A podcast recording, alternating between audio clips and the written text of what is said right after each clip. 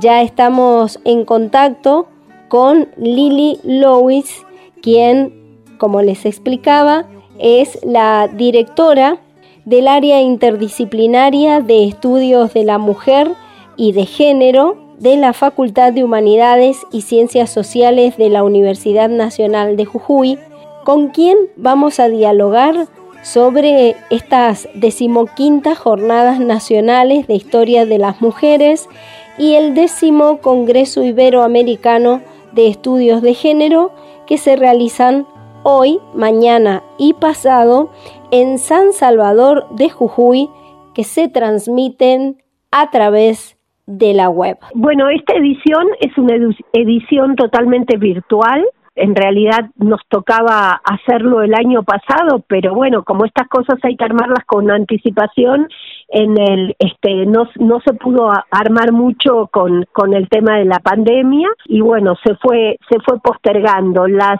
jornadas de historia de las mujeres, las jornadas nacionales de historia de las mujeres nacieron hace muchísimo tiempo eh, de la mano de las compañeras feministas que hacían historia de las mujeres. Y, y, bueno, después con el correr del tiempo, como fue un, una iniciativa pionera en cuanto a tener un espacio de encuentro académico para trabajar estas cuestiones, este, no solamente desde el punto de vista de historia, sino también las otras personas que no somos del área de historia, se fue ampliando cada vez con más trabajos y hasta que en, en la edición de Buenos Aires, de hace como 20 años atrás, porque contá que si se hace cada dos años, imagínate, llevamos hace como 30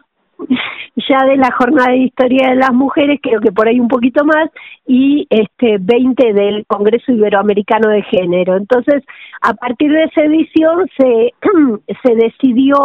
agregar, hacerlo en forma conjunta, esto de este agregarlo de estudios de género y además se amplió porque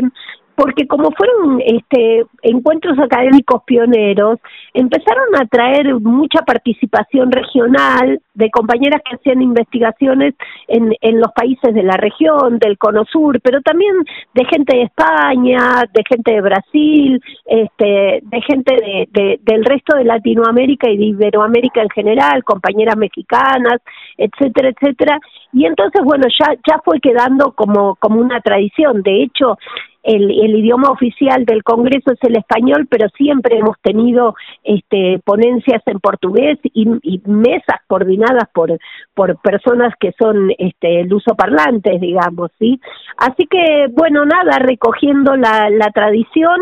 cada vez que se hace estas jornadas, eh, durante las jornadas se reúnen todos los centros de estudios feministas y, y deciden en asamblea en, en qué universidad o en qué universidades, porque a veces se juntan más de una para, para organizarlo, en, eh, en dónde se va a hacer la próxima edición. Y más o menos hay un periodo de dos años entre, entre uno y otro, salvo que nos agarre la pandemia como nos pasó a nosotras. Claro, pero bueno, la pandemia pasó, pero lo que nos dejó el aprendizaje de la virtualidad hará que estas jornadas realmente sean impresionantes en cuanto a la cantidad de temáticas y de salas que al mismo tiempo van a estar habilitadas. Sí, la verdad que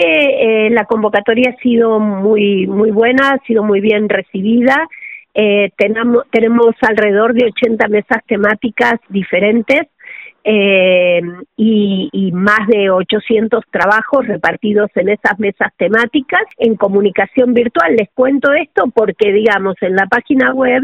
ya están disponibles este, los, los links, este, los enlaces para cada una de, de las mesas y la participación es abierta al público, digamos, lo único que si este, alguien pretende un certificado de asistente, bueno, ahí ya es otro procedimiento, se tiene que inscribir, tiene que pagar una inscripción, pero este por ejemplo todas las personas estudiantes de, del pregrado del grado que se quieran inscribir este se pueden inscribir reciban certificados la fecha de inscripción está en la en, en la página web del Congreso este que es muy fácil encontrarlo porque si ustedes googlean y ponen en, en, números romanos el 15, o sea, la, la X y la B corta, ponen 15 eh, XB corta, jornadas de, nacionales de historia, ahí es de lo primero que aparece en el Google.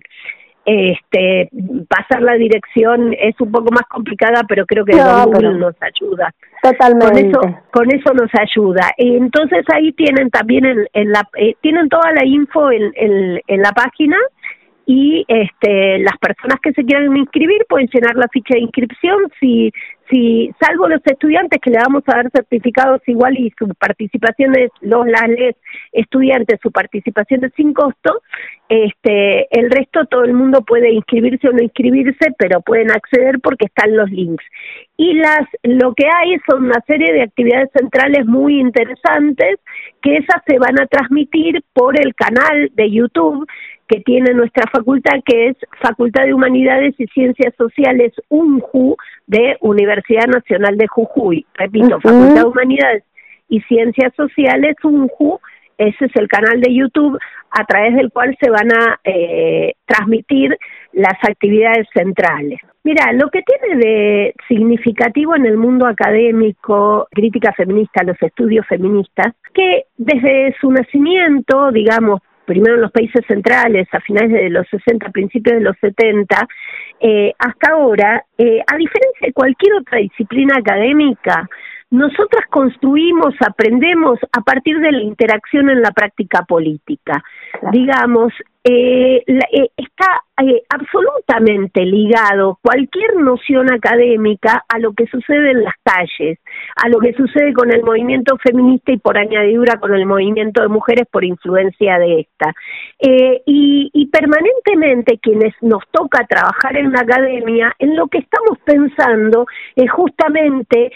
en cómo a partir de las diferentes este, realidades emergentes, de los diferentes procesos políticos, de las instancias de alianzas, etcétera, etcétera, se va construyendo, eh, digamos, ese, ese conocimiento y va cambiando. Vos fíjate, la noción de género, por decirte algo. ¿No pensás en la noción de género, en, en la década de los 70, en 1975, cuando fue la, la Conferencia Mundial de, de Naciones Unidas de Mujer, Desarrollo y Paz, que inauguró el diseño de las mujeres y que a nosotras nos va a llegar a finales del 83, recuperada la continuidad constitucional en nuestro país, digamos, en esa época, acordate, decíamos muy cuadradamente, sexo es lo biológico, género es lo social y hablábamos de la mujer en singular, pero eso tenía una razón de ser política. ¿Por qué? Porque estábamos, estábamos construyendo una nueva instancia del movimiento feminista y había que masificar un sujeto político que era la mujer, digamos. Había que empezar a plantear qué era lo que nos lo que nos lo que teníamos en común sí entre todas las mujeres del planeta independientemente de de cualquier otra cuestión. Ahora por supuesto cada vez que eso se fue localizando sí por ejemplo en América Latina en nuestro país en los diferentes sectores. Por ejemplo en América Latina el, el feminismo siempre tuvo un sesgo en el que nunca se eludió ni la cuestión de clase ni las las cuestiones de procesos de racialización. ¿Entendés? Siempre el feminismo en América Latina no solamente fue antipatriarcal, sino que siempre es anticapitalista y anticolonial, digamos. Exacto. Este, porque porque es la característica de una de una región sojuzgada por el imperialismo, de una región arrasada por el colonialismo, ¿sí? Entonces, este ninguna de nosotras ninguna de nosotras está está este eh, eximida de esta de esta cuestión o por lo menos la enorme mayoría de esta cuestión de estas formas de patriarcado, capitalismo y colonialismo que desde mi punto de vista son diferentes expresiones de una única opresión indisoluble, digamos. Esto que años atrás se discutía que si era de clase, que si era de género, no, no hay no hay solución no hay no hay liberación posible si, si no atacamos un, e, este sistema que está perfectamente aceitado para, para seguir manteniendo sus condiciones de privilegio. Y, y la especificidad le aporta incluso, vos no te olvides que los estudios feministas lo, lo que hacen es poner en cuestión los grandes relatos en las ciencias sociales y, y, empiezan a, cuestionar los, los pilares de, de, todas las disciplinas construidas desde, desde una óptica precisamente patriarcal, capitalista y colonial, digamos. Entonces van aportando y aportan al conjunto de disciplinas, un conjunto, es decir, a esta altura del partido, pensar que una puede hacer ciencia sin una perspectiva eh, como la que estamos mencionando, bueno, entonces es cuestión de preguntarse para quién se hace la ciencia realmente. Y en este sentido, digamos, retomando el tema de las jornadas, la variabilidad de temas que hay este, muestra realmente la preocupación de este digamos de y, la posibilidad de abordaje de la academia de las diferentes temáticas incluso del arte porque hay en esta edición este, varias mesas que apelan a la cuestión artística, hay eh, mesas que plantean la genealogía feminista del arte, que es algo bien interesante. Esto de pensar las genealogías, no solamente la genealogía desde el punto de vista de nuestro movimiento, ¿no? sino en, cómo se expresa esa genealogía en todas, en todas las otras disciplinas, que de última es como nacieron estas jornadas, porque eso fue lo que empezaron a hacer las compañeras de historia, ¿no? A preguntarse, bueno, dónde estábamos las mujeres en la historia, este, y hicieron punta con eso, así que eh, más o menos este, seguimos con, con, con la misma tarea. Bien, Lili. Déjame brevemente en 30 segundos pasar avisos de algunas cuestiones centrales que se van a transmitir por el canal de Facultad de Humanidades y Ciencias Sociales UNJU. Por el favor. El lunes a las 17.30, la Curaduría Feminista como provocación, eh, una conferencia de Karen Cordero Riman, que es una historiadora del arte y curadora independiente mexicana. Y después, un poquito más tarde, una mesa panel espectacular que se llama La Restauración Conservadora y los Discursos Misóginos, donde ahí nos vamos a encontrar con Jimena Valdés de Chile, con Susana de Castro de Brasil, con Alejandra Siriza de, de esos pagos de ustedes y, y, que, y que coordina Olga Grau. Y el martes, en un, en un tema de muchísima actualidad y, y, y para tenerlo muy presente, sobre todo en época electoral, eh, otra mesa panel, las disputas por los bienes, buenos vivires comunitarios, mm. desde feminismos de la Yala donde vamos a tener a Mariel Palau de Portugal, a Débora Cerruti de Argentina, Francisca Fernández Droguet de Chile, Jan Ferraris Lukic de Argentina y que coordina eh, la compañera Claudia Corol. Y cerramos el miércoles con eh, la conferencia de Lorena Cabnal, que es de la Red de Sanadoras Ancestrales del Feminismo Comunitario Territorial de Guatemala, y que tiene como título Pluralidad espiritual y epistémica para la vida, interpelando a los feminismos contemporáneos para sanar. Esa es nuestra conferencia de cierre que va a presentar Betina Garrido, una compañera de la Universidad Nacional de Tucumán. Bueno, además tenemos la presentación de los libros de, del proyecto latinoamericano, eh, latinoamericano de Mujeres en Comunicación, este, eh, que son varios libros, este, con Alejandra García Vargas, Ana Müller, Lali Agüero, entre otras, digamos, este, Silvia Delfino, eh, bueno, nada, eso es así como te saqué un poquito más de tiempo, pero me, me pareció interesante pasar el aviso.